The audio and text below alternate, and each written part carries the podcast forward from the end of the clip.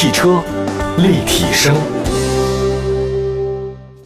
朋友们，大家好，欢迎大家收听本期的汽车立体声，我是董斌。然后说，在听节目的好朋友们，这两天呢，北京的秋冬天天空总是好像很阴沉沉的，反正雾霾呢天也不透亮，所以我这个是不是吸的有点多呀？导致我嗓子也不是很舒服。而且这段时间以来啊，这个秋天啊，我也不太服老，就开始拼命的这个锻炼身体。参加足球比赛啊，然后参加一些这个马拉松的长跑之类的，就是觉得吧，哎，这不服老也不行了。多锻炼几天之后，整个人的筋骨啊，确确实非常疲劳。哈哈。从某种程度上对健康的角度来讲，我这算是超标了，不安全啊。那所以我们今天就谈谈安全的事情。所以什么事儿你都得在一个合理的范围之内啊，超出了你也受不了。我们今天说的是汽车召回的这件事情啊。那汽车召回其实根本的一个它的点是什么？就安全。我觉得无论是做人也罢，开车也罢，你首先得保证你的自己的安全。没有安全的前提之下，你做什么事情的都是非常危险的啊！我分享一个我最近看到一个汽车方面的冷知识啊，就我们之前老说这个汽车发生碰撞的时候，由汽车跟行人，这个行人的话呢，多半是很惨啊，就被撞飞了，啪一下，这个事儿就不好办了。但我前一段发现说，曾经谷歌研究过一个技术是什么呢？自动驾驶的汽车或者你开的车冲撞行人的状况时候呢，它那个汽车的引擎盖和前保险杠，还有它那个侧面有个特殊的涂层啊，这个涂层呢会把你粘住，撞上去之后一般是撞飞嘛，哎，它这个不会撞飞，啪给你粘住了，以免受到二次伤害。呃，一些专家也说这种概念其实很好的。他说，安全专家讲，行人所受的大部分伤害实际上不是撞一次啊，是撞完以后之后你飞起来，在很远的地方啪再摔在地上。这个是很惨的，所以第一次撞可能没那么严重，往往可能是摔。我就想这个事儿很好玩啊，就改变一些思路。这个安全啊，这个上面还真的是技术上无止境的。那我们来看看这个召回的信息啊，有这个数据，来自咱们国家有关部门的发的召回公告。九月份，国内乘用车市场共发布了七起公告，涉及七个品牌的十八万辆车啊，同比是下降了百分之六十九，环比下降百分之六十一，那规模是大幅度下降。而且这个月份的话呢，召回几乎全部集中在上半月啊，九月份下半月仅有一起。沃尔沃呢，继八月份称冠国内乘用车召回市场以外，九月是蝉联冠军。那么由此，沃尔沃已经在二零二零年月度乘用车召回市场三次霸榜，其全年召回数量扩大到五十三万辆，非常意外啊。那除了沃尔沃以外呢，九月下半月唯一的一起召回呢，是一九年始发的熄火门，比如说两万九千多辆的马自达。因为燃油泵隐患可致车辆中途熄火隐患被召回。那截止到目前呢，因为相同问题召回的汽车数量已经到了一百三十多万辆车了。所以说，你说这个燃油泵啊叫熄火门嘛，再次掀起高潮。有人说这可能跟高田气囊一样，全世界的召回的数量可能还会更多一些。分派系来看嘛，啊，沃尔沃呢这让整个欧系品牌召回数量呢占跑了非常多。然后呢，日系呢一共是三个发布了召回，一个是三菱、本田、马自达也召回了，除了丰田啊，除了日产，其他也都召回了。另外，德系呢跟自主品牌的召回的话占比比较少啊，这也很正常，因为咱们自主品牌车，你卖的数量跟别人相比的话呢，确实还是少的。我们来看一下这个沃尔沃啊，大家提到沃尔沃呢，首先想的是安全啊。在我最早对沃尔沃的认知当中吧，有两类人开这个比较多啊，一个律师开的比较多，当然还有医生啊，医生也喜欢安全。但是后来发现也不尽然啊，因为我这个信息也是从那最早我看那个电影中得到的。但后来发现这两年沃尔沃的安全质量问题的话呢，确实有所下降。来看一下这个沃尔沃啊，沃尔沃这次召回的原因是什么呢？它召回的那个原因是因为设计，而且是国产车和进口的那个叉 C 六零前风挡玻璃雨刮壁螺母的安装参数设置错误，导致其紧固力矩不足。由于前挡风玻璃雨刮壁螺母的扭矩偏差，这螺母呢存在松动的可能性。问题出现的时候呢，您继续使用前风挡玻璃雨刮器，雨刮壁可能会磨损。那如果您前风挡玻璃雨刮器触碰到引擎盖，可能会出现异常噪音。极端情况之下，可能是降低甚至失去前风挡玻璃雨刮的功能，造成视线受影响，也增加了发生事故的风险，存在安全隐患。我解释一下，就是那雨刮器不行了，它你该下雨的时候刮它刮不了，嚓嚓嚓，而且掉啪飞了没了，这玩意儿就很危险。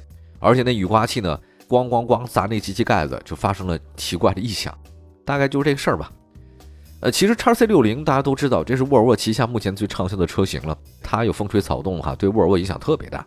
乘联会的消息显示，一到八月份，沃尔沃叉 C 六零的累计销量是三万六千多辆，同比下降了百分之七点六。这个增速确实比较低啊，在整个算是高档品牌 SUV 当中啊，叉 C 六零卖的没有那么好。再加上这次呢爆发大规模的召回事件，是不是影响它的后续表现？再看。而且呢，之前刚说嘛，沃尔沃那不是安全标签吗？啊，频繁的大规模召回。而且召回原因呢，多次是涉及主动驾驶安全系统等等的，对它的形象的话呢，有很大的一个冲击。再说一个关于沃尔沃呢，这次在北京车展上出现了首款的纯电动汽车 SUV 叉 C 六零，叫 Recharge，就是说啊，这沃尔沃之前对于关于这个新能源车型没有那么的关注，他们开的还是燃油车多一点。但是呢，国内的这个新能源市场如火如荼，也坐不住了，所以他们也认为中国市场呢对沃尔沃太重要了，因为。但是你想要占领中国市场的前提是什么呢？就是你自己的质量得好。另外的话呢，那新能源车你得有，这就是沃尔沃的一个基本情况。目前我们稍微的这个休息一下，一会儿呢再跟您说说其他汽车的九月份的一些召回。有些呢可能很多事情不是大家所想象那样。大家之前总觉得日本车的质量很好，但是这次召回啊，就会发现可能跟大家想的也不太一样。这个也没办法，因为有些时候吧，一旦一个事情或一个人被神化了以后。啊，他所有的事儿都是对的，他做的这个东西都是好的吗？这个也很难说清楚啊。人没有全对的时候，这事儿呢也就没有很完美的一个状态。那待会儿呢就说说这个日本的熄火门再次登台的事儿。这个呢有些资本运作和这个日本汽车市场之间的关系啊比较复杂。那可能我待会儿后面说的不一定完全正确啊，也希望大家可以指正出来啊。一会儿回来，汽车立体声。继续回到节目当中，您现在收听到的是汽车立体声。各位好，我是董斌。今天呢，跟大家分享的其实是汽车安全这个事情。任何事情呢，这个做的这个事儿吧，都是以安全为前提的，这个没有毛病啊。因为你人发明的东西，你不是为了毁灭人的，对吧？所以人发明的东西一定是服务于人，或者让我们生活的更好的。那这就是一个悖论啊。但是有的时候你发明的东西啊，它往往可能会对人类造成各种伤害。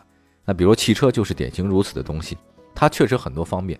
但是各位想象一下，这汽车发明到今天为止，每天发生的交通事故的数量，包括因为汽车撞丧生的这个人的数量，远远多过于每天从天空中掉下一个波音七四七啊，非常可怕。放在全世界来讲呢，这个都人数非常多的。我不知道有谁统计过没有啊？就是从汽车诞生以来到今天为止，我们因为这个汽车交通事故死亡的人数，是不是已经超过了几次世界大战啊？我没有完全统计过，谁知道这个数据的话呢？可以跟我们说一下啊。微信公号也是汽车立体声，大家可以聊聊天。另外一个，除了刚才那个沃尔沃啊召回门嘛，那么接下来的话呢，再说说这个熄火门。九月份呢，日系呢一共是三个品牌发布公告，累计召回汽车呢是四万五千多辆，占总量的百分之二十四点九一。呃，令人关注的呢是它的召回原因呢，挺可怕的。来看一下这个马自达。在九月份呢，是召回的一共是两万九千多辆的昂克赛拉和 CX- 杠八汽车。召回原因呢是车辆因为低压燃油泵芯儿内部叶轮密度不足，就是说它那个质量不过关呗。它材质是树脂，它造成了这个燃油泵的叶轮啊，在使用过程里面受到燃油影响，发生膨胀变形了。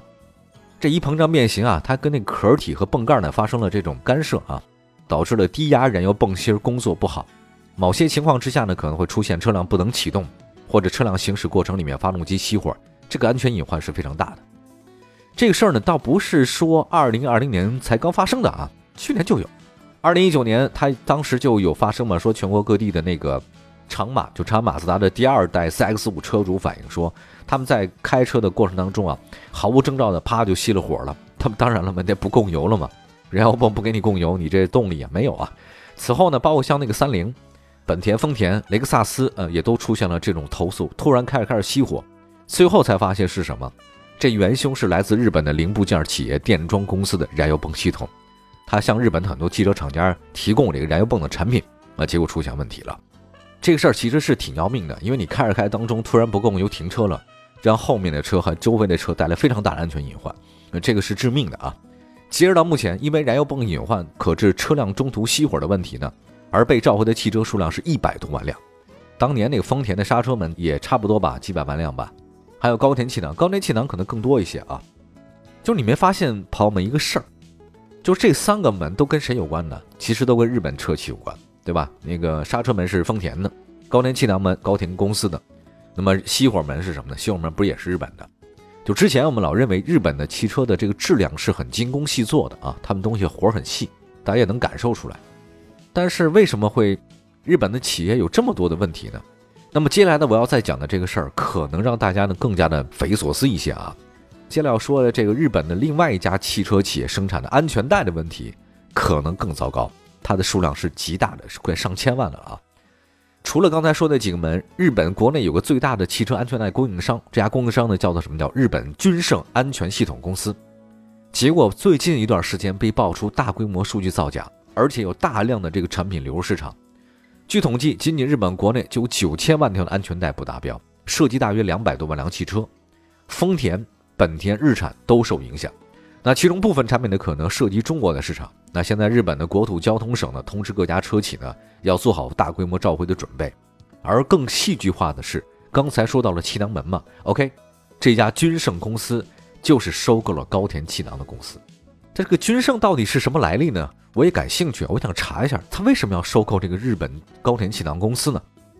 发现了君盛公司这家日本公司的母公司很可能是在咱们中国的一家公司。叫君盛电子，也是上市公司啊。咱们中国呢，在宁波注册的公司呢叫君盛电子，是零四年成立的。它前身呢是汽车功能件为主业的零部件企业，现在呢它已经是一家全球化的汽车零部件的顶级供应商。它主要呢是用于这个智能驾驶、汽车安全系统、新能源等等，包括像那个高端汽车的零部件总成的研发都有。从二零一一年开始，就是这家宁波的君盛电子公司呢收购了美国的电子公司。德国的机器人公司，还有美国的 KSS 公司，还有包括像什么宝马呀、奔驰、奥迪、大众、通用、福特这些全球汽车的制造商，跟他是长期合作伙伴。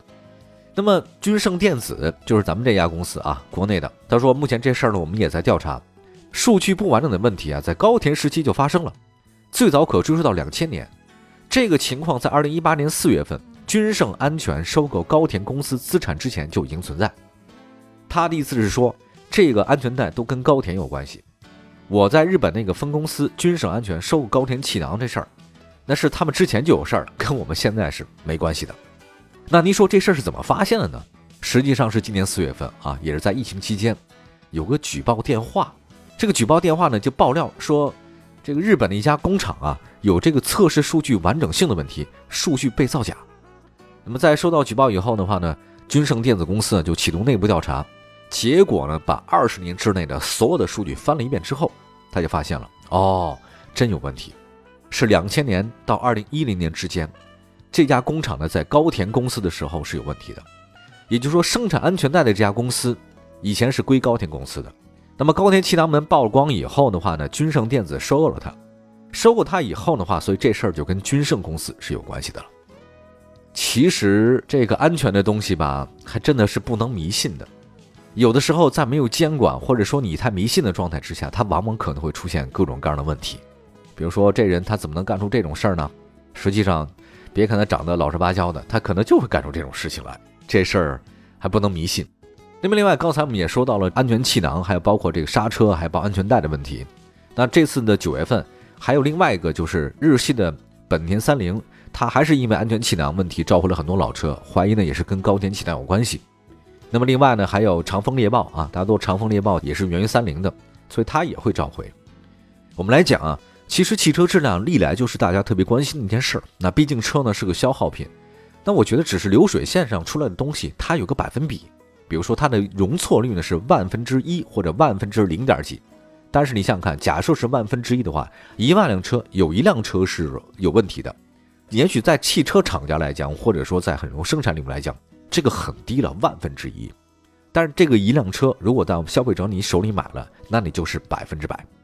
不过我觉得面对各种问题啊，其实车企现在解决方式也越来越科学了，往往很多是第一时间就承担这个责任，但也有一些可能是不动声色，屡教不改。反正我作假做了十几年、二十几年了，你也看不出来。但这回呢，还是被曝光出来了。所以我们在说汽车召回的话呢，是可以作为车企负责的表现。但一定程度上也说明了这个产品确实存在问题。召回越多不代表质量一定不好，但不召回不代表的质量就好。总之啊，这事儿呢还是咱们辩证来看。有购车打算的需求的朋友们可以多关心一下这档节目。呃，这就是我也常说的，为什么去四 S 店啊？您这个去保养的很重要的一件事。他会召回的信息啊，通过这经销商四 S 店，他直接就给您换了，或者说直接给您说了。你要去旁边路边小店，基本上这事儿啊，你看就不会解决的。好吧，我们先说到这儿吧。感谢大家收听本期的汽车立体声，说的是汽车质量安全问题，希望大家都活得安全啊，活得长久和健康快乐。大家可以随时关注我们的汽车立体声官方微信和微博平台。我们下次节目再见，拜拜。